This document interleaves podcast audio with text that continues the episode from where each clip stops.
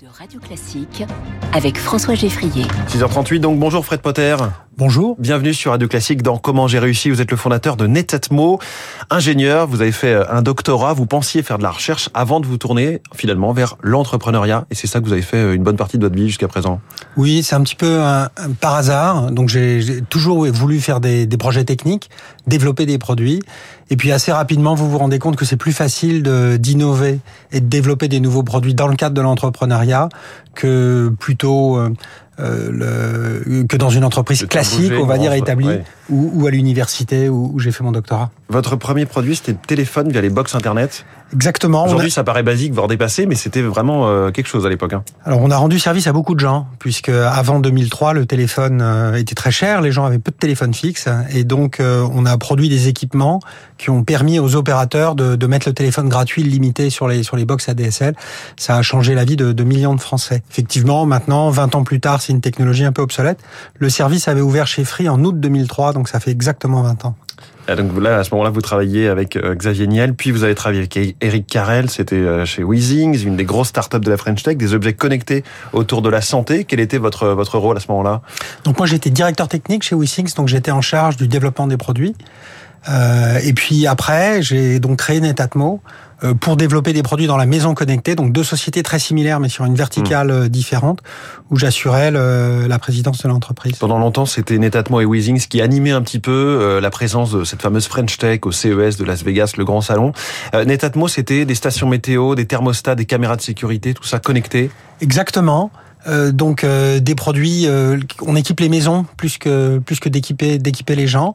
L'industrie du consommateur électronique, c'est une industrie qui est très très dure et très brutale. C'est pour ça qu'il y a eu très peu de sociétés qui ont réussi dans ce secteur, et je suis très heureux d'en avoir cofondé deux d'entre elles. Qu'est-ce qui vous a guidé et inspiré en, en termes d'innovation? Vous regardiez autour de vous, vous demandiez comment améliorer les choses. C'est comme ça que ça fonctionne? C'est sur c'est l'empathie pour les gens c'est-à-dire euh, à la fois soi-même comme consommateur et puis les gens autour de soi se dire quels sont les produits vraiment utiles euh, que les gens utilisent, qui peuvent être repensés à travers la connexion à Internet et surtout se focaliser sur des produits super utiles, sur des besoins vraiment de base. Hein. Mmh. Contrôler son chauffage pour faire des économies d'énergie, savoir ce qui se passe chez soi quand on n'y est pas.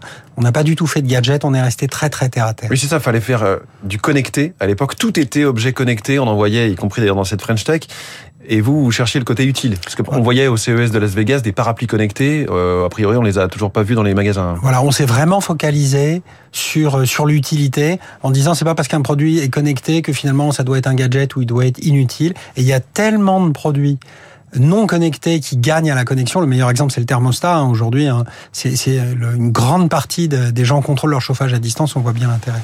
Et la crise énergétique, effectivement, le, le démontre. Qu'est-ce qui fait que ça a marché euh, Weezings d'un côté, Netatmo de l'autre? euh, je dirais c'est le, le, beaucoup de travail mm. euh, et puis la lucidité, c'est-à-dire justement on ne s'est jamais laissé embarquer dans des par des effets de mode, on est resté très focalisé euh, sur les qualités du produit, sur les sur les bénéfices, sur le, la partie industrielle, hein, donc sur le prix, sur la qualité. Donc c'est vraiment la lucidité. Euh, vous avez vécu, euh, Fred Potter, différentes époques à l'intérieur de la révolution numérique qui est loin d'être finie. Qu'est-ce qui a été le plus excitant? Est-ce que c'était euh, le décollage de la DSL, le décollage des objets connectés grand public aujourd'hui le décollage de l'intelligence artificielle?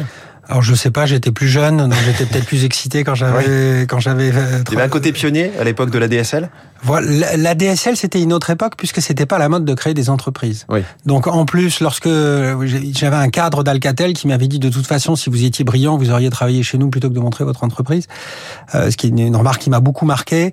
Surtout euh, aujourd'hui où Alcatel. Euh... Voilà, alors je, je, je, voilà. je, ne ferai pas de commentaire sur la carrière de, de ce monsieur, euh, mais le, le, le c'est, je pense qu'on avait l'impression en montant une entreprise de transgresser l'ordre établi, alors qu'aujourd'hui c'est mmh. plutôt l'inverse. Hein, en montant une, ordre, une entreprise, on va dire, on, on sert l'ordre établi. Euh, vous avez fini par revendre Netatmo au groupe euh, Legrand. Comment vous regardez l'écosystème des startups françaises et la façon dont les grands groupes les voient? Est-ce que ça fonctionne bien entre elles ou? Parfois oui, parfois non. Il y a, il y a pas de règles.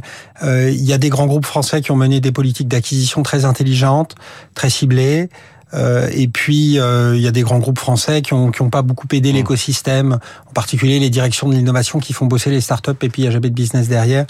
Donc, donc ça, ça dépend, c'est très inégal. Est-ce que vous regrettez qu'on ne sache pas ou pas plus faire euh, des startups françaises qui explosent vraiment les compteurs et deviennent des géants mondiaux? En fait, on en a. Hein. On en a fait, on en a coté au Nasdaq. Euh, une société comme Doctolib, aujourd'hui, c'est un, c'est un leader peut-être demain européen ou, ou mondial. Donc moi, c'est pas ce que j'ai euh, réussi à faire, mais euh, il y a de très très belles startups de françaises on de est en ligne avec notre rang mondial, vous diriez Bah, Sur ce côté tech on est en tech, on est tout petit. On est beaucoup plus petit que Taïwan ou qu'Israël, alors qu'on est un plus grand pays. Donc on est, on est objectivement très en retard, mais c'est beaucoup beaucoup mieux que ce que ce n'était il y a 20 ans. Alors vous avez aussi créé le Fonds Potter, destiné à aider des jeunes à financer leurs études. Quel est le but et le fonctionnement? Alors le, le but c'est très simple, ça s'adresse aux très bons élèves qui ont vraiment d'excellents dossiers scolaires et qui, dans leur parcours sup, peuvent accéder à ceux qui veulent, mais qui n'en ont pas les moyens. Mm. Par exemple, vous êtes prêt à Louis le Grand, vous êtes prêt à Henri IV en prépa, alors que vous venez de grande banlieue, eh bien, vous pourrez jamais vous loger dans Paris et vous pouvez pas faire une heure et demie de transport, donc vous avez besoin d'un complément financier.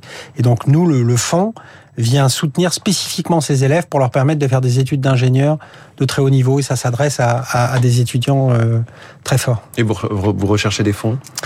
Euh, non, on recherche pas de fonds. On a eu beaucoup de chance. D'abord, euh, donc moi, je me suis engagé à financer ce fonds pendant 15 ans. Donc euh, voilà, ce qui a permis de, de sécuriser le, le, système et d'obtenir euh, et d'avoir le soutien de la communauté éducative pour nous envoyer euh, leurs meilleurs élèves.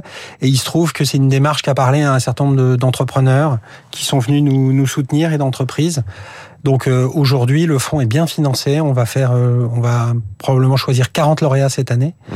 Donc juste après parcoursup, venez vous inscrire si vous êtes dans la cible sur le fonds Potter pour qu'on vous soutienne dans vos études scientifiques. Aujourd'hui, Fred Potter, vous êtes chez Apple, entreprise assez secrète évidemment. Vous ne nous direz pas ce que vous faites ni à quoi ressemblera l'iPhone 25 ou l'éventuel Apple Car. Euh, être embauché par Apple, est-ce qu'il y a un côté rêve de gosse? Ouais, c'était effectivement, j'ai toujours eu envie d'avoir une expérience professionnelle euh, à l'étranger. Et puis, euh, Apple, c'est une belle maison euh, dans lequel euh, j'étais toujours curieux un peu de voir le dessous des cartes. Comme c'est une société très secrète, il faut y aller.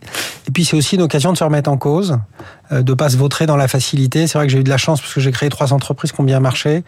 Alors, je pourrais aller euh, pontifier micro à la main euh, dans les soirées French Tech à raconter ma guerre. Euh, et j'ai préféré me mettre dans une situation euh, face à un nouveau challenge. Mmh. Là, vous êtes stimulé parce qu'autour de vous, Exactement. il y a beaucoup de gens euh, talentueux et brillants. Beaucoup de gens talentueux et brillants qui vous connaissent pas, qui ont jamais entendu mmh. parler de vos sociétés, auprès desquels vous devez faire vos preuves, apporter des idées. Et j'ai trouvé ça stimulant intellectuellement. C'est une manière de pas vieillir. Et vous êtes à Cupertino même, le siège, le fameux l'espèce de soucoupe volante. Dans la soucoupe volante. Et alors, est-ce que c'est le meilleur cadre de travail qu'on puisse imaginer? Moi, j'adore ce bâtiment. C'est une architecture, voilà monumentaliste, alors il faut aimer, qui est, qui mais moi j'adore ce bâtiment, je trouve magnifique. Fred Potter, fondateur de Netatmo, et donc l'un des pères, l'un des papas de la French Tech, en tout cas l'une des figures. Merci beaucoup d'être venu ce matin sur Radio Classique dans Comment j'ai réussi. Très Merci. bonne journée. Merci de votre accueil. 6h46.